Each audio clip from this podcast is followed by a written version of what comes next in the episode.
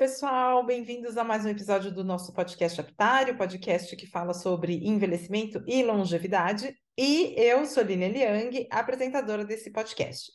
Bom, é, a gente segue na temporada 2 do Tudo que você sempre quis saber, mas tinha medo de perguntar, que é uma série de lives que a gente está fazendo no Insta e transformando em podcast, é, que traz temáticas que sejam de interesse do público, e a ideia é que seja um espaço onde as pessoas possam esclarecer suas dúvidas com os especialistas.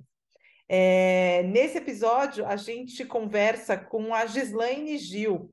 A Gislaine é neuropsicóloga e é fundadora do Vigilantes da Memória. É, e a gente vai conversar sobre memória e envelhecimento. Será que perda de memória e envelhecimento estão necessariamente associados ou não?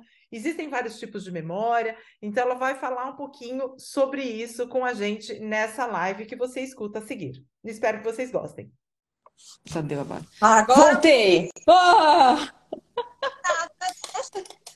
parado, pelo amor de Deus. Não mexe em nada, por favor. Não mexe em nada, fica paradinho, doutor Alexandre fica aí segurando o celular. Olha, mas Lilian, a primeira dica é é com muita repetição que a gente memoriza. Então, isso daqui era proposital, para as pessoas ah. entenderem que a gente precisa aprender com a repetição das informações. Entende? Não perde o gancho. Vocês verem que ó, quem sabe faz ao vivo, né? Bom, gente, ó, a gente está começando 7h15, geralmente a gente começa às 7 é, então, a gente está deixando o pessoal entrar. Enquanto isso, eu vou apresentar a Gislaine Gil. A Gislaine é uma amiga querida de longa data é, e uma das grandes especialistas aí em memória, cognição. É, Gislaine Gil é doutora em ciências e neuropsicóloga pela Faculdade de Medicina da Universidade de São Paulo e ela é fundadora do Vigilantes da Memória. Giz, obrigada por ter aceitado o nosso convite para falar sobre esse tema. Gente, obrigado vocês, obrigado pela paciência. É, também estou aprendendo a tecnologia, mas agora vai dar certo. Agora vai dar certo, agora vai dar certo. Giz, então, para a gente começar, é, assim, para quem é novo aqui, essa live faz parte de uma série de lives que se chama Tudo que você sempre quis saber, mas tinha medo de perguntar. E a ideia é que seja um espaço de troca onde as pessoas possam mandar perguntas é, sobre a, os temas que a gente apresenta. Então, hoje a gente vai falar especificamente de memória.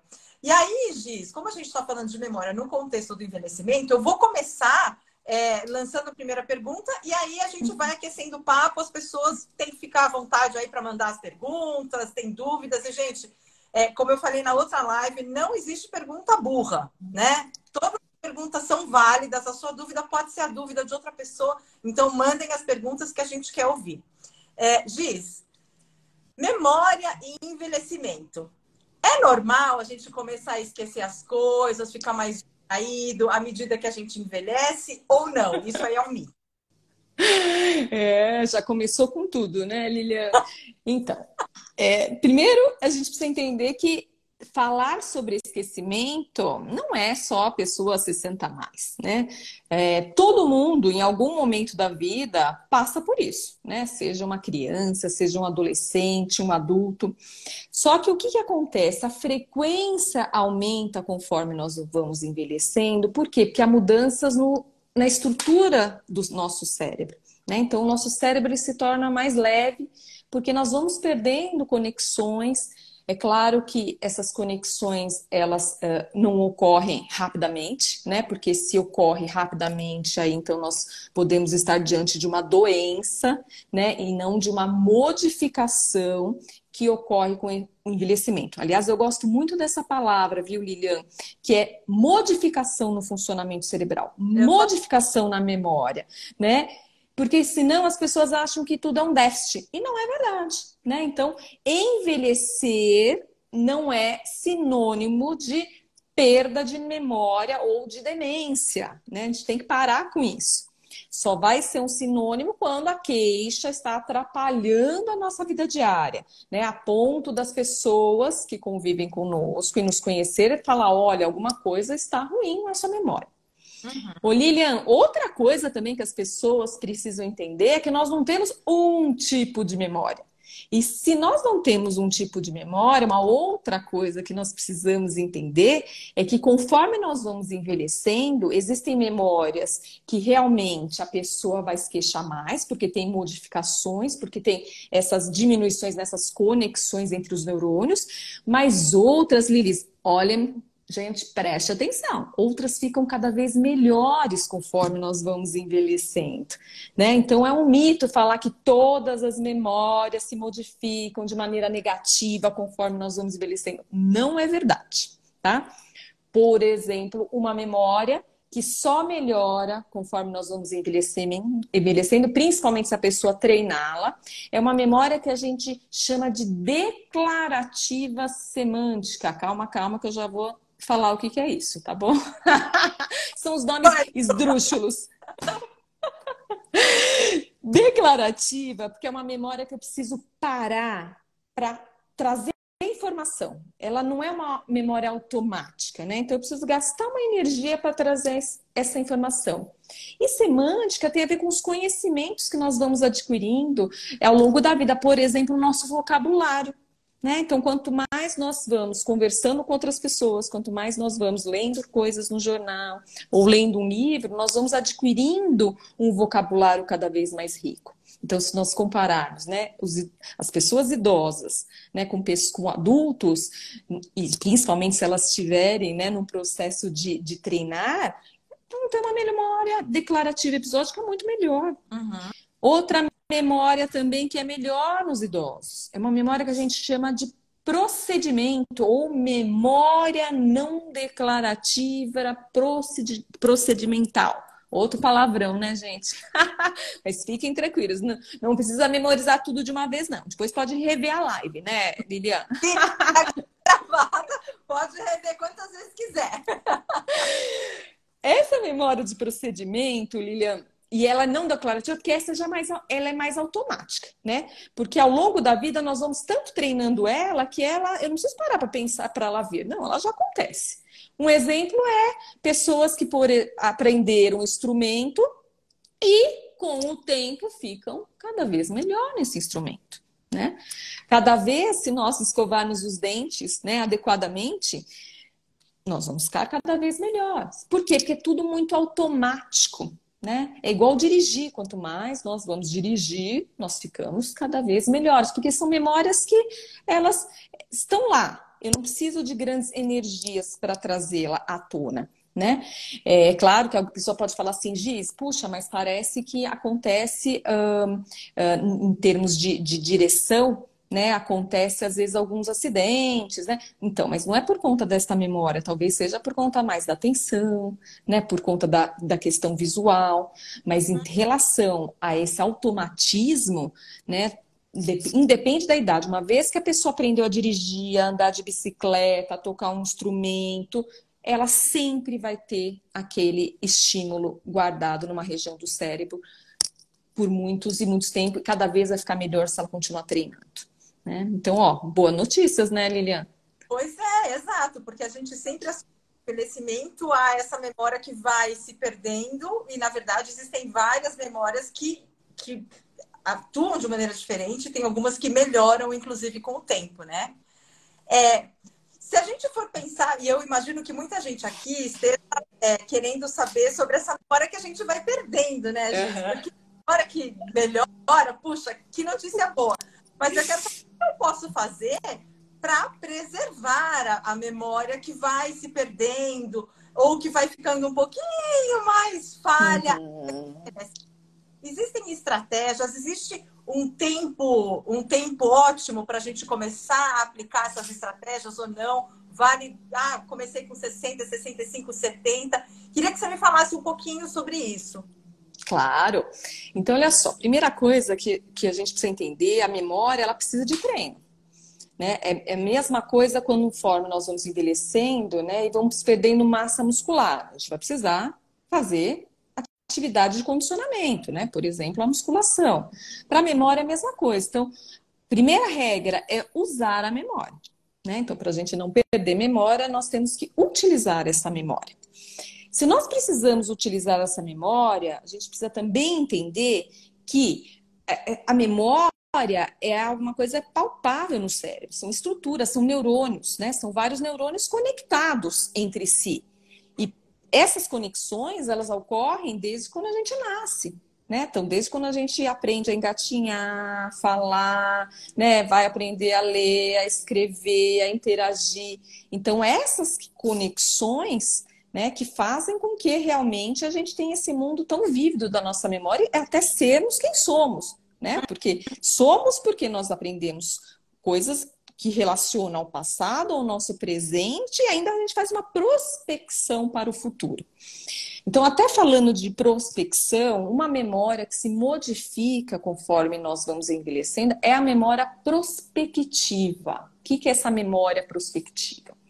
É aquela memória que a gente pensa em ter uma ação no futuro. Vou dar um exemplo de algo que os pacientes, né, ou mesmo alunos, aliás, todo mundo, né, as crianças, os adolescentes perguntam para mim: "Tia, mas por que que eu esqueço, né, de ligar para um amigo quando é, é, ele está fazendo aniversário?" Ou tia, por que que os idosos, por que, que eu esqueço de tomar um medicamento numa hora específica do dia? Então, porque a gente pensa em alguma coisa que vai fazer no futuro, e chega no futuro, alguma pista tem que ser acionada, Lilian, para eu lembrar dessa informação. Então, vou dar um, um exemplo. Vou imaginar que você tem o costume de abrir o Facebook, né? Coisa chique, me ensinaram que é Facebook. Eu aprendo. Comentei com vocês. Então, vocês lá estavam lá, tranquilos, maravilhosos, abriram o Facebook e foram lembrados de que do aniversário de um grande amigo. Só que aí você fala, puxa, mas eu acordei sete da manhã, coitado, ele não deve estar acordado esse horário. Então eu vou fazer o seguinte: ao meio-dia eu vou ligar para ele. Só que daí você vai, né, Lilian, se entretendo nas coisas do dia, né? Vai, vai fazer a comida, vai limpar a casa, ou então vai trabalhar. E aí não tem nada que te acione. Se você não colocar no seu celular, né, ou você não dá uma pista, não tem nada que te acione a, no horário do meio-dia, falar, puxa, preciso ligar para o meu amigo. E isso acontece, então, com maior frequência a partir dos 60 anos, né? Porque essa memória prospectiva para tempo falha. Então, por isso que os idosos se queixam de esquecer de falar de uma data específica né, de comemoração, esquecer de tomar um remédio, esquecer que tinha que ir na farmácia para comprar determinado é, remédio. Então, agora vamos pensar, né, que a gente dá o problema, mas também dá a solução, né? Então, quando nós vamos pensar, né, que isso, então, é comum com o envelhecimento, e eu preciso, então, fazer uma prevenção, eu preciso fazer um treino específico para essa memória prospectiva. E Lilian, o treino não é fazer palavras cruzadas né? Porque ficou na mente das pessoas que trabalhar a memória é fazer palavras cruzadas. Nada contra a palavra cruzada, pelo contrário, se a pessoa gosta, ela tem que continuar fazendo. Mas ela tem que entender que a memória que ela trabalha na palavras cruzadas não é essa memória que nós estamos falando, por exemplo, a prospectiva, né? Essa é uma outra área do cérebro, uma outra memória e exige um outro treino. Então, por exemplo, é, qual que seria o treino? Agora vamos falar especificamente então dos remédios, né? Que é esquecer de tomar um remédio. Vamos ver se agora, a partir de hoje, vocês vão lembrar de mim. Então, se eu sei que a memória prospectiva para tempo falha, mas olha que bacana, memória prospectiva para evento, que é fazer algo em algum local específico, ela tá boa no idoso. Então eu uso essa memória de evento para acionar essa memória de tempo. Vou dar um exemplo. Se você sabe que você precisa tomar o remédio às 8 horas da noite, Lilian, você não vai colocar o remédio no banheiro se você não for passar pelo banheiro. Né? Você vai pôr o remédio aonde você vai estar às 8 horas da noite. Então, se, 8, se às 8 horas da noite você está na sua sala de estar assistindo ao jornal, o remédio tem que estar ali. Ou seja, a pista é isso é associar aonde você está com aquilo que você precisa fazer. Ou mesmo, vamos lá, o Facebook lembrou que Lilian faz aniversário amanhã. E eu quero ligar para a Lilian ao meio-dia, porque eu sei que ela é muito atarefada. Então, ao meio-dia, acho que ela vai estar almoçando e eu preciso ligar para ela. Então, o que, que eu vou fazer? Vou, faz... vou colocar alguma coisa que lembre a Lilian, pode ser até um post-it mesmo, alguma coisa que lembre a Pitari, né? Próximo aonde eu estiver, que eu vou imaginar que ao meio-dia estou na frente do meu computador. Então é ali que eu vou colocar uma sinalização. Pode ser até um post-it em amarelo sem nada escrito, mas aquilo me aciona que eu tenho que falar com ele. Você entende? Uhum. Então, eu, eu falo, a memória é fantástica, né? Então, você só vai conseguir treinar a memória entendendo qual é que está falhando. Uhum. Ou, uhum. Vamos lá, né, Lilian? Você sabe que eu sou cheia de, de exemplos, porque meus pacientes são o máximo. Eles me claro. falam todos tudo que acontece, tudo que falha. Depois eu vou falar uma outra estratégia, tá, Lilian? Que eu vou falar assim que é, a estratégia de é, que a gente também precisa parar de falar que nós, a nossa memória está sempre falhando, porque quando ela funciona, ninguém elogia, né? É. A gente precisa começar a elogiar a nossa memória, não é? Ô, Lilian, tem uma outra memória que as pessoas se queixam muito, que elas falam assim, Giz, eu tô lendo e isso vocês vão se reconhecer, gente. Não precisa se aceitar mais, né? Eu tô lendo um texto, tô lendo, mas não tô entendendo. Por quê? Porque, óbvio, conforme nós estamos lendo, tem uma vozinha ali na nossa cabeça, né? Tem uma subvocalização. Só que, né? Você tem essa subvocalização, mas você tá em outro mundo. A sua vozinha tá mas você já tá pensando, meu Deus, o que, que eu vou fazer depois de terminar esse livro? Não tá nem lendo, né? Tá pensando o que vai fazer depois de ler o livro. Ou então, ai meu Deus, deixei a panela no fogo. Meu Deus, preciso levar o carro para o concerto. E aí o que, que acontece? A pessoa tem que ficar voltando, voltando, voltando ao parágrafo, porque realmente não tá lendo. Nessa situação, é você, é você e a maioria da população, viu? Por isso que eu falo, 60 mais, olha, não, não, não sofram, porque não são só vocês que passam por isso. Quem nunca não, né? Exato. Quem nunca passou por isso. E aí, né, Lilian, aí é uma outra memória. A gente chama memória de trabalho. Bonito o nome também, né? E ela tem até a ver, porque você está trabalhando mesmo, né? Então, a memória de trabalho, Lili, é essa capacidade que eu tenho, né, de reter o parágrafo na mente, então reter o primeiro parágrafo do meu livro, reter o segundo e manipular essa informação. Né? Então, se você tem uma queda de desempenho dessa memória de trabalho, por isso que não é de se estranhar que você realmente tem uma dificuldade maior de compreensão. Né? E novamente, isso não é só idoso que reclama. Quantas crianças, adolescentes, adultos que nós atendemos que vão também relatar essa alteração nesta memória de trabalho? Hum. É que, novamente, a partir dos 60 anos, você tem uma perda maior né, de neurônios e das conexões nessa região que a gente chama região pré-frontal, que é responsável por essa memória que nós estamos falando de trabalho, uhum. né? Assim como a memória prospectiva também, né? Ela fica mais nessa região pré-frontal. Uhum. Então, essas ocorrências acabam ficando é, mais frequentes, né? Mas não que não aconteça em, em idades antes dos 60 anos, tá bom? Gi, aqui, ó, o pessoal está comentando, quando você falou, né, de deixar as pistas. Então, Marcelo Talenberg está dizendo, alarme sonoros no celular. A Neide Ciampone falando, colocar alarme do celular. A Lilian também. A Lilian Isso. alarme no celular é tudo de bom. E aí, é. ela comentando essa história da, da memória de trabalho que a gente lê o primeiro parágrafo, continua e só lembra do primeiro parágrafo. Essa sou eu. Super difícil terminar um livro. Tenho 50. É isso aí. É isso aí. Tem algumas perguntas uhum. aqui, Gi. É... Ô, Lilian, posso só comentar sobre isso que, claro. as, que, que, que, as pessoas estão é, relatando? É, olha que interessante. Eu sempre falo, a tecnologia que perguntam né, se a tecnologia é para o bem ou para o mal. Vai depender do seu objetivo.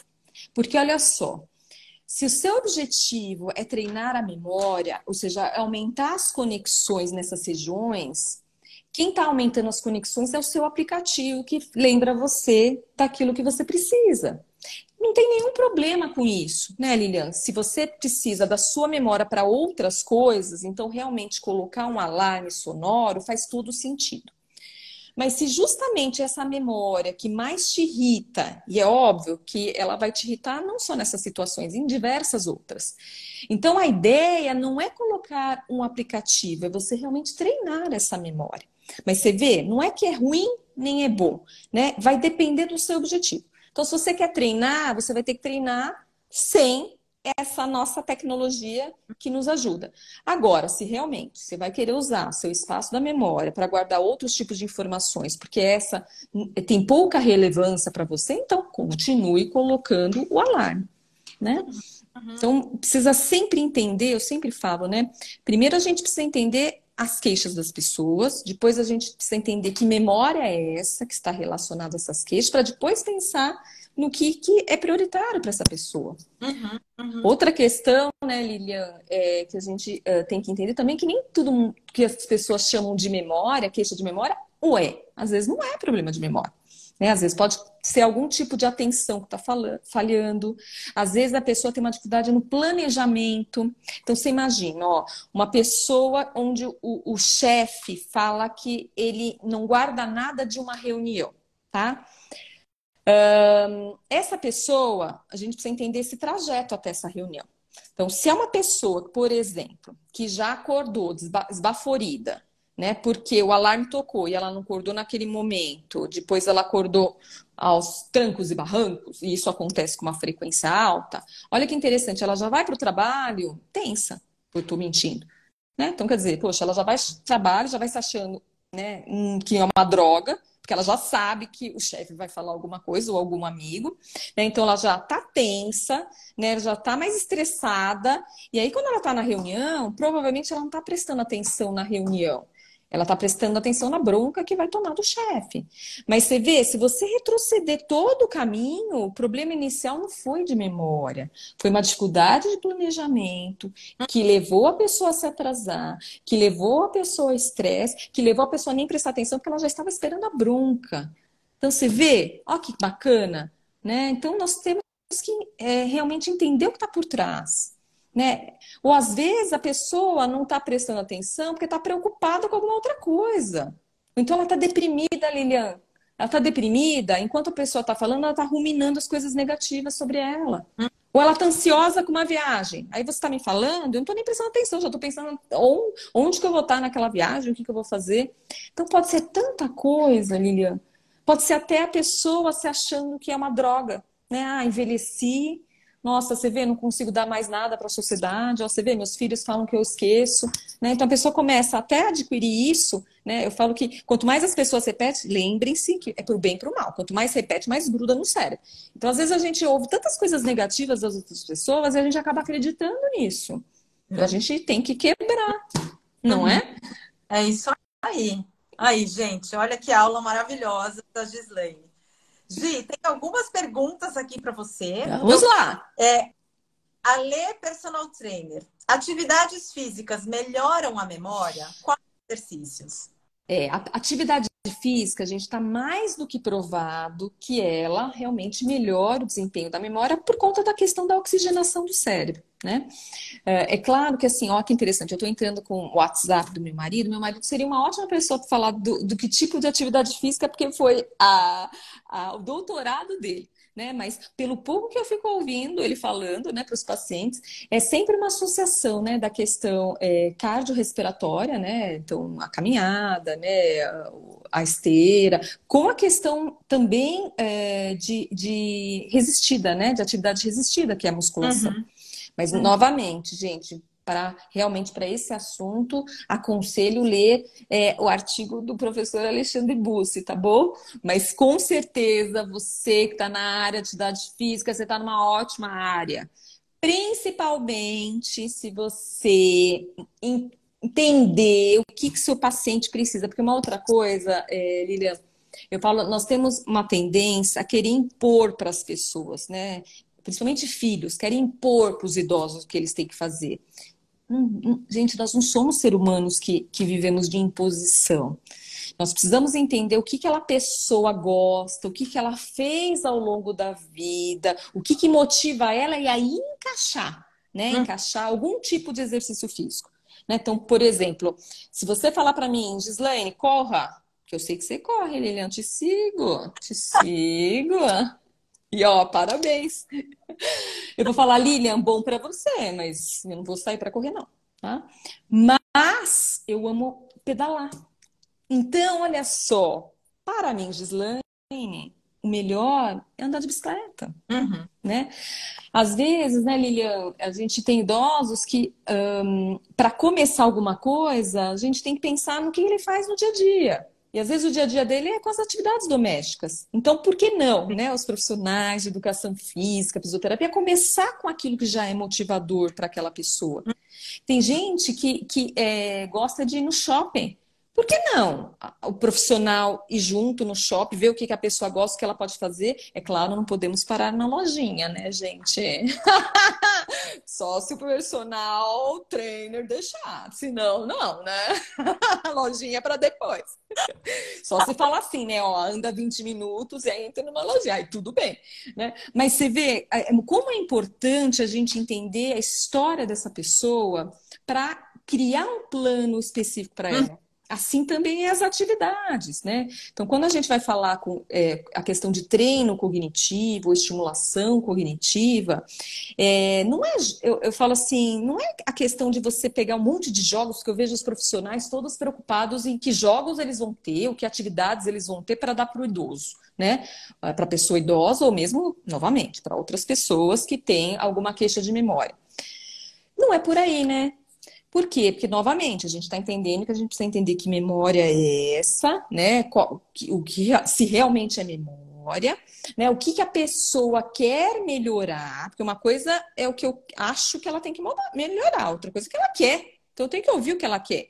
Para daí criar uma estratégia para ela, né, Lilian, que faça sentido para a vida dela e mais ainda, no tempo da vida dela né? Que é uma outra coisa que as pessoas não param para pensar, né? Não é para pessoa fazer a atividade cognitiva que eu dei, olha, três vezes por semana, tantas horas. Peraí, mas vamos ver na planilha dela do que ela faz, em que momento ela pode ser, pode fazer isso e que momento é prazeroso, porque senão ela vai deixar de fazer.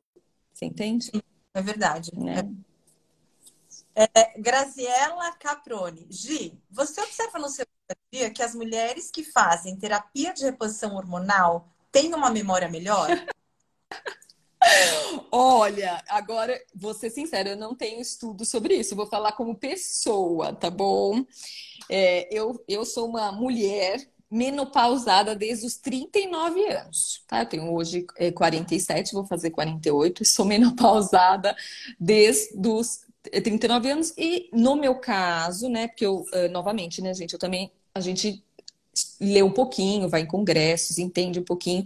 Eu faço reposição hormonal, viu, Lilian?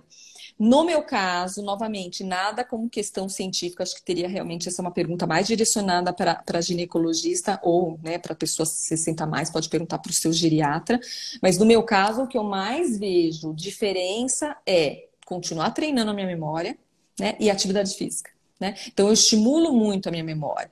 Eu falo que, assim, é, não tem como você ser neuropsicóloga, falar para o seu paciente ou cliente, né, como vocês preferirem, né, o aluno, é, faça isso, faça assado, e você não fizer nada. Né? Então, ah. eu, eu, sou uma pessoa que eu gosto muito, Lilian, é, de ter uh, um período, né, todo dia, pelo menos 30 minutos, para fazer algo que desafie o meu cérebro. Né? Então, seja utilizando estratégias, né? seja é, lendo, né? Seja, por exemplo, uh, uh, eu saio de uma reunião, alguém começa a falar alguma coisa para mim, e aí quando eu chego em casa, antes de dormir, aliás, uma dica boa para vocês, né? É rever tudo que eu uh, consegui, que eu fiz naquele dia. E não só isso. Eu paro, faço uma, né, recapitulo tudo que eu fiz e já tento pensar no que, que eu vou fazer para o dia seguinte. Né? Então, é um ótimo exercício para a memória. Né? Então, você fazer perguntas né, antes de dormir, como estas: o que, que eu fiz hoje? E dar os o máximo de detalhes possíveis, né? E o que supostamente eu tenho que fazer amanhã, tá?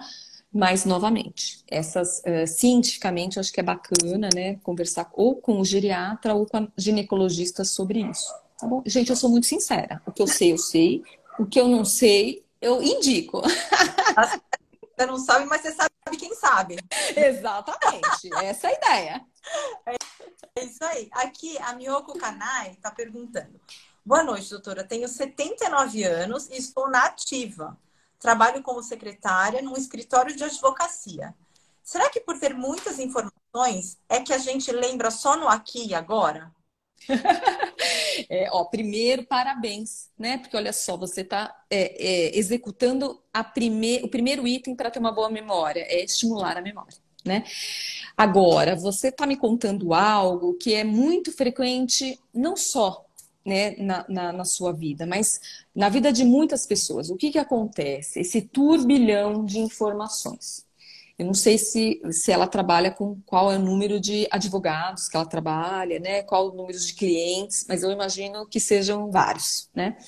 Então, é, essa quantidade de informações, né, que são jogadas a nós constantemente, é claro que nós temos um limite, né, gente? É igual você vai lá na, no shopping, na, é, eu gosto muito da Apple, tá? Mas é, não estou sendo patrocinada pela Apple, tá?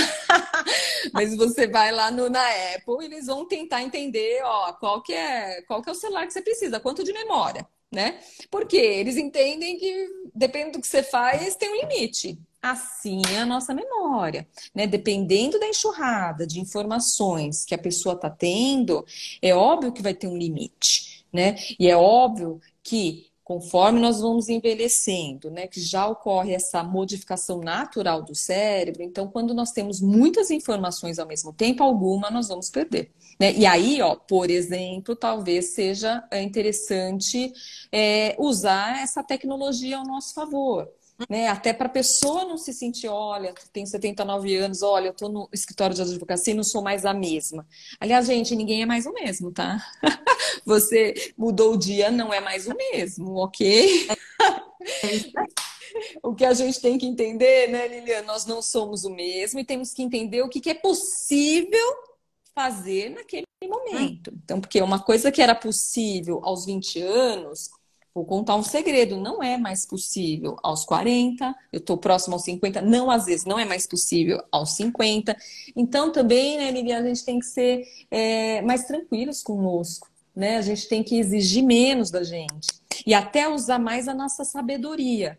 Então, talvez, né, ela é, possa não ter tantas, né, não, por exemplo, não lembrar tantos nomes de, por exemplo, clientes novos, mas com certeza ela tem a sabedoria de saber lidar com esses clientes, né? Hum. De quando o cliente chegar, né, não precisa falar o nome dele, mas fala, puxa, que bom que você está aqui, quer um cafezinho? Ou seja, a gente tem que criar as nossas estratégias, né? Nós temos muitas estratégias. Então a gente tem que ficar sobre é, é, condição daquilo que a gente consegue que é o que a gente faz, Lilian, quando a gente está é, é, com o nosso paciente, né, cliente, aluno, como a pessoa desejar. Eu gosto muito de usar os nomes das próprias pessoas, então eu vou usar aqui. Então, quando nós estamos com o senhor João, quando nós estamos com a dona Maria, a gente precisa entender o que, que ela quer usar, o que, que ela quer treinar e elogiar, porque ela precisa entender que ela consegue muitas coisas, né? Porque não é porque está envelhecendo que tudo foi para o ralo. Não, nós temos muitas coisas muito boas, a gente tem que se valorizar. Né? A gente tem que trazer à tona o que a gente tem de melhor. E não aquilo que a gente não consegue, não é verdade? Sim, com certeza. Hoje eu estava almoçando com a minha mãe, queria só contar um casinho. Eu estava almoçando com a minha mãe e é, na semana passada eu até fiz um, um videozinho contando que ela, que ela tem medo de mexer com caixa eletrônico, ela não sabe sacar dinheiro tal, e eu tinha ensinado para ela uma vez mas ela continua com medo. Daí ela falou para eu ir, eu falei, mãe, mas eu te ensinei, você tem que ir lá treinar, é treino. E aí ela conseguiu fazer o saque, voltou super feliz, comemorando tal. E aí ela se sentiu motivada. E aí agora uhum. ela foi no outro caixa eletrônico para ver se ela conseguia fazer. Então ela está aprendendo a né, desbravar. E aí você está falando né, de se valorizar e tal. E aí ela fez uma listinha de coisas que ela conseguiu fazer e escreveu embaixo: parabéns. para ela mesma. Exatamente. E eu, e eu te acompanho, Lilian. Eu sei que vocês depois, além de tirarem uma foto, vocês se deram o luxo de tomar uma cervejinha, não foi isso? Ó, como eu acompanho. A premiação é muito importante. Você vê? Eu tô ligada. Você vê? Eu tô aqui, tô ali, tô lá. Ô Lilian, você, é, é, além de motivar a sua mãe, além de mostrar que realmente é possível, né? Então ela, ela, tem que dar uma. Isso daí a gente chama de autoinstrução, é o que a gente faz muito com os nossos pacientes. Né? Eles têm que começar a dar autoinstruções para eles. É, ninguém vai falar que é fácil, não é? hoje não foi fácil entrar nessa live. Vocês acham que eu fiquei tranquila aqui? Ai, não, tô super bem, uma hora eu entro. Não, claro, vai me gerando ansiedade, porque eu quero falar com vocês. Né? Eu quero. Eu sei que tem pessoas que, poxa, dedicaram esse dia só para nos assistir. Então, olha o que acontece nessa hora, né, até da ansiedade, né, provavelmente ela estava falando que, né, deu essa resposta para você, mas é porque ela estava com medo de errar. Então, nessa hora a gente tem que respirar, né, fazer realmente as técnicas de relaxamento, né, respirar, pensar positivamente e pensar o seguinte, eu gosto muito de falar para os pacientes isso, o que, que é o pior que pode acontecer? Então, ela foi lá, o que é o pior que vai acontecer? Alguém vai morrer se ela não conseguir colocar senha, né? Nossa, ela vai deixar de ser o que ela é.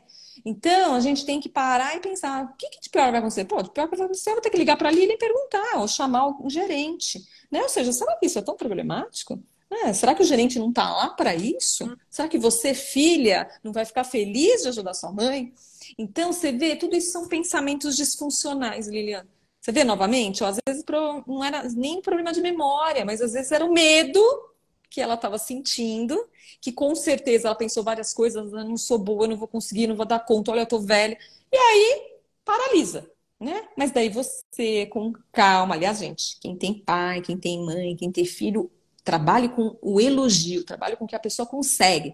Você fez muito bem, ela conseguiu, você comemorou e fez ela comemorar, porque ela vai lembrar disso né? Que é uma outra coisa muito interessante da memória, Lilian, que eu vou contar. A memória, ela guarda os dois extremos. Coisas que são muito importantes para nós, muito felizes, e coisas muito negativas, tá? Aquilo que é neutro, ela joga. Uh, o que, que acontece? Se eu já tenho uma predisposição à ansiedade, uma predisposição à depressão, eu não posso ficar sob controle desses, dessas, desses acontecimentos negativos, igual isso, eu não vou dar conta, eu sou ruim, né? É por isso que a gente fala estar com pessoas né, positivas, parar de, acess, de, de acessar essas, essas, é, esses canais né, sensacionalistas que só te colocam para baixo. Isso é importante, né? Por quê? Porque daí você deixa de ficar acionando essa memória negativa né? Até porque ela, se você aciona muito ela, você pode gerar um estresse, até dependendo dos traumas que a gente tem, tem o tal do estresse pós-traumático, né? Então a gente tem que parar de dar reforço para essas memórias, a gente tem que dar reforço para tudo que a gente consegue. Né? Então é isso, a mãe conseguiu, comemorou, foi lá, tomou a cervejinha dela. Na próxima, se ela falar para você, ah, eu não consigo fazer tal coisa, você vai falar para assim para ela, mãe, vem cá, lembra aquela vez do caixa eletrônico? O que, que aconteceu, né? Aí ela vai falar, ah, eu consegui depois. Ah, depois eu comemorei. E depois? Ah, depois eu tirei uma foto. Aí você vai lembrar essas coisas positivas dela. Ou seja, focar no positivo é, é fundamental, Lilian. Então, ó, parabéns para você, parabéns para sua mãe e parabéns para todos que reforçam positivamente a pessoa 60 mais ou qualquer outra pessoa. É isso aí. E a pergunta aqui da Lilian.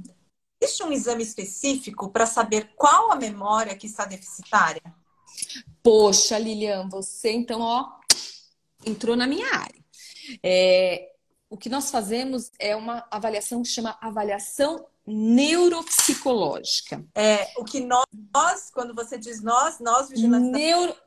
Nós vigilantes da memória, nós neuropsicólogos, é, e por que. Vigilantes da memória, tá? Ah, tá bom. Podemos falar do Vigilantes? Então, vamos lá. Então, no Vigilantes da Memória. A Diogo tá aqui perguntando, doutora, como faço para entrar no Vigilantes da Memória? Ah, não, ótimo. Ó, se você já acessou o Instagram, já é um grande passo. Nós temos o Instagram do Vigilância da Memória, o Facebook do Vigilância da Memória, né? Depois, quiser, a gente encaminha o telefone do Vigilantes, né, Lilian? Tudo, por, se esse é o problema, não temos problema. Bom, mas vamos lá. Existe então uma avaliação que chama neuropsicológica. Esse nome não é à toa, tá? E quem, quem faz isso é uma psicóloga, né? Então, se graduou em psicologia, Lilian, mas fez uma pós-graduação em neuropsicologia. E aí depois prestou uma prova de título pelo CRP, que é o Conselho Regional de Psicologia, e teve, então, a titulação para ser uma neuropsicóloga. Bom, o que que, uh, então, novamente, o que que é essa avaliação neuropsicológica? Neuro vem de neurologia, né? Então, a gente, eh, a primeira parte do exame é mapear o funcionamento do cérebro. Porque lembra que eu falei para vocês, memória não é só uma? Então, nós temos que mapear todas as memórias. E, novamente, não necessariamente problema é memória, pode ser atenção. E olha que interessante, a atenção também não é uma, nós temos várias. Então, a gente tem que mapear todos os tipos de memória, todo tipo de atenção, a capacidade de planejamento da pessoa, a capacidade de leitura, escrita, resolução de problemas, ou seja, tudo que o cérebro é responsável por fazer, a gente vai mapear. E depois, esse neuropsicológico, psicológico vem de psicologia. Então a gente precisa entender esses comportamentos, né? Como que, tá a, como que é as emoções dessa pessoa, né? Igual eu falei para vocês, diante de alguma coisa, de alguém que berra, por exemplo, a pessoa pode paralisar. A outra pode brigar. Então, eu preciso também entender essas características, porque às vezes são características pessoais nossa que fazem com que a gente enxergue a nossa memória como ela estando ruim, e não necessariamente porque ela está ruim. Né? Então, quando a gente mapeia o funcionamento uh, cerebral, né? Então, todos os tipos de memória, atenção e mais essas questões emocionais, nós conseguimos saber exatamente o que está acontecendo com aquela pessoa. E com isso, a gente consegue direcionar tratamentos específicos para ela, né? Então, seja uma reabilitação cognitiva, um treino cognitivo, uma terapia cognitiva comportamental, a questão do uso de remédio ou não, né?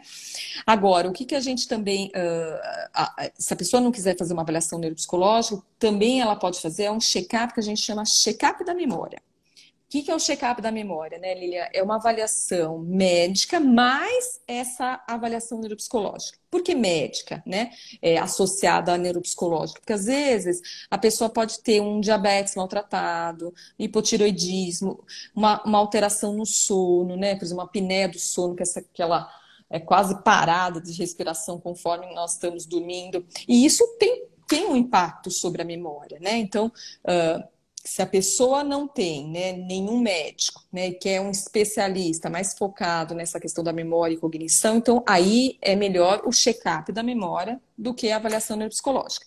Mas se ela tiver um médico, né, já tiver um geriatra, um neurologista, um cardiologista, e só quiser mapear o cérebro, então daí ela se foca na avaliação neuropsicológica. Uhum. Bom? E todo mundo pode fazer exame? Qual... Idoso, jovem, adulto, criança, todo mundo pode fazer uma avaliação neuropsicológica, um check-up da memória. Pode, porque o que, que a gente entende, né? É que todo mundo tem um cérebro. Claro que a gente sabe que tem crianças, né, tem pacientes neurológicos que não têm uma parte do cérebro, né? É, e mesmo esses pacientes a gente tem que mapear, né? Então, é, desde qualquer idade, né, que você perceba, às vezes uma dificuldade, por exemplo, de aprendizagem, uma dificuldade de leitura, dificuldade de cálculo, né, ou mais quando nós estamos envelhecendo, né? Então essa dificuldade de não conseguir acompanhar uma reunião, né, do chefe reclamar, ou mesmo quando somos uma pessoa idosa, né, do filho dar um toque, a vizinha, qualquer pessoa tendo uma queixa e querendo entender o que está por trás dessa queixa pode realizar sim a avaliação neuropsicológica, tá bom? Uhum, uhum. E fala um pouco da memória, então, Giz. Desculpa, falar um pouco de? Fala um pouquinho do Vigilantes da Memória. Ah, tá. Bom, então o, o Vigilantes da Memória, ele, ele foi criado porque o que, que acontece? Com, conforme nós íamos atendendo os pacientes, eles reclamavam muito que passavam em diversos especialistas, né? Então eles falavam assim, olha, eu fui é, num médico X, uma psicóloga Y, fui fazer exame de imagem em tal lugar, e, e isso é desgastante. Então, nós pensamos, por que não fazer tudo num único lugar? Foi aí que nós criamos o Vigilantes. Então, a gente trabalha desde a prevenção dos problemas de memória ou cognitivos, como nós falamos aqui, do diagnóstico, então, realmente entender o que está por trás disso, porque, é, as pessoas, as pessoas elas, elas não gostam muito de ouvir dos médicos, e com toda razão, quando eles falam assim: ah, problema de memória, principalmente os idosos, né, a pessoa idosa. Ah, todo mundo tem nessa faixa etária. É mentira. Nós estamos acabando de falar que se a coisa está intensa, é mentira, né? É mentira que nós, todo mundo que envelhece vai ter demência. É mentira, né? Tem uma porcentagem que vai ter. Os demais não. Então, é, as pessoas estão cansadas muito do mesmo, sabe? Ou então, assim, é, olhar para a pessoa e falar: ah, não, você não tem nada. Não, a gente precisa entender, precisa avaliar. Então, a proposta do Vigilantes é essa, né? Então, avaliar, né, como eu falei, todos os tipos de memória, atenção, saber da saúde da pessoa, ou seja, entender a pessoa na integralidade, né? Então, integral, né? O ser pessoa. É, e só depois disso é, indicar algum tipo de tratamento. Então, a gente vai desde do, do, da prevenção, né, do diagnóstico ao tratamento. E as pessoas ficam felizes, né? É, primeiro porque é isso, está num único lugar, é rápido, né? Porque hoje a gente sabe que o sistema é moroso, né? Principalmente se você tem que ir em vários lugares. E outra que elas não ficam mais ouvindo do mesmo, né? Ah, não tem problema, ou então assim, ah, faz palavras cruzadas. Estão cansadas, né? As pessoas elas leem mais, né? Elas estão tão ligadas de que, poxa, se alguma coisa está acontecendo comigo, eu preciso saber o que é. E novamente, a gente descobriu que não necessariamente é a memória, mas pode ser na dificuldade da pessoa, por exemplo, de se organizar, né? Que, que ela se queixa, é incômodo para ela e ela quer melhorar isso. Né? Uhum. Até porque ela quer melhorar, por exemplo, para não ter que mais ouvir do filho, né, da filha, ou mesmo de algum neto, que olha, vó, ó, está acontecendo com a senhora, né? É, e também foi criado com a intenção de, de, de, das pessoas entenderem que o que importa é, é a vida da pessoa, é entender o que está por trás daquilo, o que, que ela quer, Lilian, porque o que, que acontece? A maioria dos profissionais, é, eles querem consertar as coisas, só que consertar na visão deles, né? Primeiro que às vezes as pessoas não se acham quebradas, então elas não querem conserto, elas querem melhorar e elas querem entender, explorar aquilo que elas têm de melhor. Uhum. Então a ideia é focar nessa pessoa, né? É focar naquilo que ela quer e não naquilo que eu quero. Né? Então, se ela quer uh, melhorar mais o planejamento dela, por que não? Porque às vezes ela não tem nem problema de planejamento, mas ela quer melhorar e ela tem esse direito. Né? Então a gente entende essa demanda que ela tem, né? E dentro daquele tempo, como eu falei anteriormente, né? Dentro do tempo dela, da, daquilo que ela quer almejar, a gente então pensa numa coisa específica para ela, né? Então, personalizado, que nós chamamos. Né? Uhum. Tá? A Cris Dala, aqui da Casa de Vila do Sol, olha aí o cuidado centrado na pessoa. Isso, cuidado centrado na pessoa, isso mesmo, né? É, é, por exemplo, a reabilitação cognitiva, né? Uh, hoje, é, entre o tratamento é, associado ao tratamento medicamentoso para as demências, né? Nós temos que entender que um dos tipos de demência é Alzheimer, né? Não tem só Alzheimer tem outras demências, mas a mais prevalente, entre 60% a 70%, é o Alzheimer, uh, existe uma combinação né, de tratamento, que é uh, o medicamentoso mais a, essa reabilitação neuropsicológica ou cognitiva, que basicamente é isso, é centrado na pessoa. Mas daí as pessoas falam assim, poxa, mas a pessoa com Alzheimer, ela vai saber o que ela quer? Gente, a gente precisa entender que ela esquece, mas ela não é burra. Eu falo que inteligência e memória são coisas diferentes, né? Então, é, é, ela pode não perceber que esquece, por isso que o filho ou alguém, o vizinho, vai falar que ela esquece, mas ela sabe o que ela quer para ela. E nós temos que dar voz mesmo às pessoas com algum tipo de patologia, como é, é, como é o Alzheimer. Né? Então a gente tem que entender o que ela quer, entender o que ela me, me, é, quer melhorar. É, então, é, essa reabilitação neuropsicológica, que é justamente centrada na pessoa, o que, que a gente entende quando vai ouvir o paciente? Então, vamos imaginar, a pessoa é, tem o diagnóstico de Alzheimer, né? É, e ela fica muito infeliz porque não lembra o nome das pessoas, tá? Então, quando a gente então já entendeu que ela não lembra e sabe por que não lembra, né? Porque um, existe uma memória que a gente chama declarativa episódica, que está bem nessa região temporal medial, que gera essa dificuldade de armazenar principalmente esses nomes mais novos, né? Que ela quer aprender. Então a gente sabe que aprender uma grande quantidade de nomes tendo a doença não é realista, né, é, Lilian? Mas é realista a gente entender quais são os nomes mais significativos para ela, para ela aprender. E ó que bacana, quando nós vamos fazer esse trabalho centrado na pessoa com essa queixa para ela melhorar e até se motivar, né, a estar tá mais com os netos, porque lembra os nomes dos netos, nós não utilizamos essa memória que está alterada pelo Alzheimer. Nós pegamos uma outra memória, é uma memória que ainda está intacta. Então também é mentira que pessoas com Alzheimer, principalmente no início da doença, não aprendem. Eles aprendem. É que existem técnicas específicas de aprendizagem que não usam a memória que está alterada, usam as outras memórias remanescentes. Então, mesmo uma pessoa com uma doença degenerativa, ela pode aprender. É claro, né, Lilian, com o avançar da doença, numa fase mais avançada, isso não é possível, né? Mas entre a fase leve e moderada, é possível sim a pessoa aprender a usar o aparelho, o controle remoto, nomes de pessoas queridas dela, alguma atividade que ela quer fazer no dia a dia, né? Então a gente precisa ter essa quebra de preconceitos, né? Uhum. Seja para com a pessoa idosa, seja para com a pessoa idosa com patologia, né? Então a gente precisa entender os recursos dessa pessoa. Uhum, uhum. Né? Pessoal, é, a, a, a, fez um comentário.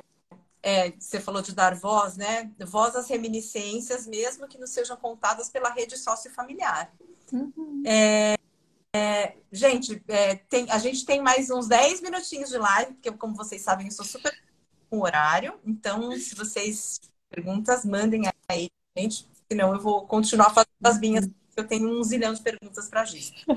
Gi, é, deixa, deixa eu te fazer uma, uma outra pergunta, agora um pouco voltada para a questão do, do Alzheimer, né?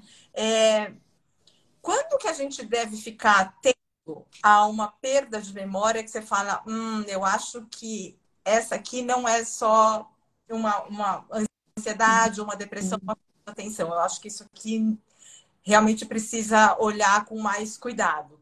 Quando que os filhos ou o cônjuge deve ficar mais atento a, a, a esse cenário? Ótima pergunta, Lilia. Então, olha só, você imagina uma pessoa perguntando várias vezes a mesma coisa, né? E no mesmo dia. Ou uma pessoa respondendo, falando, né? Dando a mesma informação várias vezes no mesmo dia. Isso é preocupante, né? Porque uma coisa é, por exemplo, você falar, né, eu estar tá prestando atenção em outra coisa e perguntar novamente, né? Agora, três, quatro, cinco vezes, aí a gente já tem que ligar, no mínimo, o farol amarelo, né? De um semáforo vem só no amarelo, né? Uh, outra questão, você imagina assim, a gente não pode, a gente não esquece coisas que a gente nunca lembrou, né? Então, se você dá uma informação, né, como no caso, né, vai da sua mãe, você só deu uma única vez a informação. Epa, a gente sabe que, peraí, né, é muito pouco para a pessoa aprender, né? Mas vamos imaginar, ela faz isso agora constantemente, faz isso várias vezes. Então, o que, que eu entendo? Eu entendo que é essa é uma memória que ela já tem guardada lá. Quando isso começar a falhar, epa, sinal amarelo.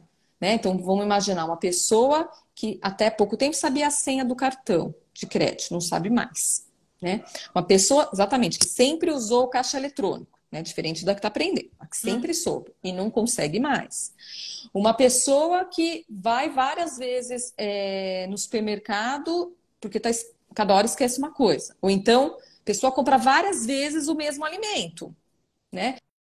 Então, quando você percebe que aquela pessoa né, sabia determinada é, é, tarefa, né? Então, senha do cartão, aplicar o dinheirinho dela, conseguir chegar num determinado local que ela conhece na farmácia, lembrar o nome das pessoas que ela vê todo dia e começa a falhar, aí tem que ter um pisca amarelo, né? uhum. né?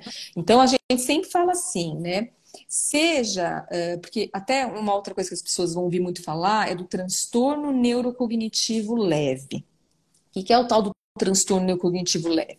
É a pessoa que ainda não tem uma demência, né? Aliás, demência, vocês vão também muito ouvir como transtorno neurocognitivo maior. Até para retirar esse estigma dessa palavra demência, está se usando muito esse nome, transtorno neurocognitivo maior, né? Então, entre as modificações que são comuns do envelhecimento, que eu comentei com vocês, né? A, a ter uma demência, existe uma outra doença que está neste intervalo, que chama transtorno neurocognitivo leve. Ou seja, a pessoa já tem queixas cognitivas, seja de atenção, de memória, mas não tem um grande impacto no dia a dia. Né? Então, assim, ela é, como, como que você diagnostica essas pessoas, né? Assim, até para entender se ela tem ou não, e até para depois fazer uma avaliação neuropsicológica, um check-up da memória mais apurado. É aquela pessoa que você imagina, não precisava de, de utilizar caderninho para lembrar as coisas, mas agora tá cheio de post-it na geladeira. Né? É, novamente, gente, não um post-it, tá? Mas são vários, né? É aquela pessoa que uh, começa a ficar mais em segurança para chegar num determinado local. Até chega, mas se perde pelo menos umas duas, três vezes. Então, às vezes, ela não tem uma demência, mas ela tem algo que nós chamamos de transtorno neurocognitivo leve. E por que, que é importante avaliar, Lilian? Porque parte desses pacientes, eles podem voltar ao desempenho normal, né? Partes pode sempre continuar sendo um transtorno cognitivo leve e partes podem evoluir. Então, seja qualquer um desses três, se eu diagnostico, eu consigo é, pensar em algum tipo de intervenção, algum tipo de tratamento, uhum. né? Até mesmo se for um paciente que vai evoluir, né? Hoje a gente ainda não tem a cura para demência, mas a gente tem muitos remédios e mesmo a reabilitação neuropsicológica, que o objetivo é, é, é, é você estabilizar pelo maior período de tempo esse funcionamento que a pessoa tem. Então a gente precisa parar de ter medo de diagnóstico né? É, é, claro que quem vai pegar uma pessoa vai ter uma empatia de entender, né, que ela está com medo. Né? Até só para você ter uma ideia, a primeira vez que eu atendo um paciente, eu falo: olha, eu estou aqui para trabalhar, eu trabalho para você. Né? Então, se você alguma coisa falhar, é aqui que tem que falhar, porque eu só tenho um objetivo nessa minha vida, é te ajudar. Né? Então, nós também, como profissionais, temos que sensibilizar, nos empatizar com esses pacientes, mas a gente tem que é, é, alertar-nos que é importante o diagnóstico. Até porque não, se não for nada, tira aquele né, piano que estava nas costas da pessoa. Você imagina a pessoa ficar todo dia com medo porque ela acha que pode ter alguma demência. E às vezes não é, e às vezes é alguma coisa reversível. Né? Então a gente realmente tem que é, parar com essa questão de ah, vou adiando porque vou adiando. Não, às vezes era uma coisa simples, né, que você podia tratar e ufa, né? Olha, não é nada, vou levar a minha vida tranquilamente, né? E os profissionais também, né? Que eu sei que tem muitos profissionais aqui assistindo, nós temos que ter mais empatia. Né? Então, parar de falar assim, ah, não é nada, eu também tenho. Nossa, quantas vezes os pacientes falam assim, eu fui no profissional, você acredita que ele falou que ele também tem? Quase eu falei para ele, ah, então você precisa procurar ajuda. Aí eu falei para ela, olha, da próxima vez a senhora não precisa passar vontade, acho que a senhora poderia falar isso para ele, sim, sim. É, temos de tudo, gente. Então, mais eu brinco com, com, com os meus alunos que eu falo mais simpatia e mais empatia para com o próximo, gente. É, é isso aí. Aqui a Cris falando excelente. A Cristina Ferreira, doutora Jane, sempre maravilhosa. Ah. Teve um comentário aqui que eu preciso achar, que é que falou. É, você tem todo o tempo do mundo, Liliane. Depois que você me deu todo o tempo do mundo para entrar no Instagram, você também tem. Gosta de cumprir horário. A, é, Freira e Deni. Essa Deni! é um espetáculo na memória. Eu achei muito bom esse comentário. Olha, o espetáculo é ela e a mãe dela. Olha, Beijo grande, Deni. Sua mãe, maravilhosa. Ana Tenório. Ô, Lilian, você sabe que as pessoas, né? Eu falo, olha, é, eu amo lidar com pessoas, né? Tanto é que às vezes elas têm que me dar um pause, porque senão eu falo, falo, falo, falo, e aí a pessoa não fala. Mas eu tenho Semon Call também, tá? Mas assim, é, é, eu sou uma pessoa muito afetiva, né? Então, olha, para mim receber esses, essas, essas falas, esses elogios, olha, vocês não sabem como me enche de, de, de assim, felicidade. Eu, não, eu, eu, durmo assim que nem um anjinho, gente, porque eu me sinto, sabe? Então, ó, beijo grande para vocês. A Leila Pastorelli dizendo, magnífica palestra, ah, fica... dizendo excelente, parabéns. Lilian Clique dizendo adorei. Ah, Lilian. William, ah, beijo. A Gislaine é sempre um sucesso de bilheteria. As palestras são sempre maravilhosas. Então, Imagina. Pessoal, se vocês quiserem saber mais do Vigilantes da Memória, vai lá, sigam eles no Insta, sempre tem informação nova. Quem quiser, enfim, se consultar, fazer o check-up da memória, fazer meditação, entra lá, marca uma consulta. Não, a gente não está fazendo merchan de nada, é porque a gente viu que é, assim, que é algo importante que pode a nossa qualidade de vida, né? Então, eu recomendo que quem não conhece ainda, vai lá, é, entra no site, vai no Facebook, vai no Instagram e siga o Vigilantes da Memória. Se você está aqui e você ainda não segue a Aptari 360, segue a gente lá. Sempre tem informação nova de merecimento. A gente tem live toda semana falando sobre temas diversos. Um, na semana que vem, a gente vai falar sobre acumulação, que é algo que tem chegado hum. para gente. Muitas pessoas relatando: olha, meu pai, meu avô, eu não sei se é, enfim, se é patológico, se uhum. não é, o que, que eu tenho que fazer. Então, a gente vai conversar sobre essa temática com a Marília Berzins, que é assistente social, ela é presidente do OLI. Então, vai ser uma live muito legal. Então, sigam a gente lá é, no, no Instagram, no Facebook, é, que a gente vai ficar muito feliz. E se vocês tiverem algum tema que vocês queiram ouvir, que vocês tenham curiosidade, manda para a gente que a gente vai procurar um especialista para trazer, para conversar com vocês. Então, assim, muita gente queria saber sobre memória, a gente foi lá falar com a Gia, a Gia super topou e foi um papo muito legal.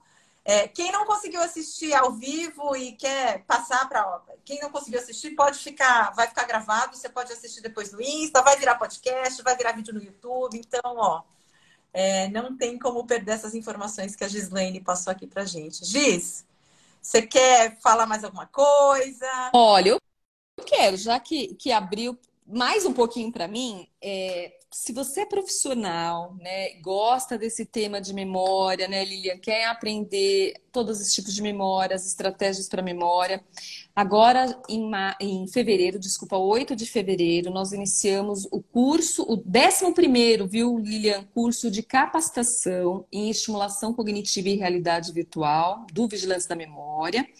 Não sei se vocês sabem, mas a gente conseguiu o selo DNA USP, né? Que é da Universidade de São Paulo. É, uh, muita luta, mas conseguimos. Obrigada. E o curso ele tem o apoio da SBGG, né? Que é a Sociedade Brasileira de Geriatria e Gerontologia, tá bom? E para quem quiser mais saber sobre memória, Lilian, aqui nós temos o nosso livro, né? Que é como lidar com problemas de memória e doenças degenerativas, da editora Hogriff, tá bom? Novamente, gente, compre se quiser, mas eu tenho certeza que vocês vão gostar muito. Não, e muito obrigada por essa conversa. Gente, vocês já perceberam que eu ficaria assim, dias e dias conversando com vocês, mas eu vou respeitar o horário da nossa querida Lilian Young. É que assim, a gente sempre sempre procura manter o horário para as pessoas conseguirem também se programar, saber que é realmente uma horinha e termina em uma hora. É... Mas é isso, pessoal. Ó, tem mais aqui comentários para você. Diz. Eu vi a Anne, Anne, beijo! Anne foi aluna nossa. Aqui ah, a gente revê as pessoas, gente. Um abraço, duas Gal Vilela. Um abraço nas duas lives maravilhosas. Patrícia Santos tem informações muito boas eh, no, no, acho que é no perfil da Aptar e já tem alunos da Universidade Sênior onde trabalho a seguir a página, acho que ela é de Portugal. É, que bom que vai ficar gravado. Anne, Giz maravilhosa, eu concordo com você, a Giz maravilhosa mesmo. Gente, é isso aí. Então, eu fico aqui. Espero vocês na semana que vem. Giz, muito obrigada mais uma Obrigado vez. Obrigado a vocês. Obrigada a todos por estarem aqui. Beijo, gente! Beijo, tchau. Bom, gente, o que dizer da Gislaine, né? Foi praticamente uma aula que ela trouxe para gente sobre os diversos tipos de memória que a gente tem, como é que a gente pode usar as estratégias a nosso favor. É, e eu acho que foi bastante esclarecedor para a gente entender que não, envelhecimento não é sinônimo de perda de memória. Então é isso, gente. Espero que tenha sido útil para vocês. É, e eu aguardo vocês na semana que vem com mais um episódio do Tudo que você sempre quis saber, mas tinha medo de perguntar. Se você não segue a gente nas redes sociais, a gente está no Instagram, no YouTube, no Facebook, não tem como perder a gente. Aptare 360, tá bom? E se você gostou desse conteúdo, deixa lá um review pra gente, é, dá cinco estrelinhas para a gente, porque isso ajuda outras pessoas a acharem o podcast também. Então é isso, pessoal. É, vejo vocês na semana que vem. Um beijo. Tchau, tchau.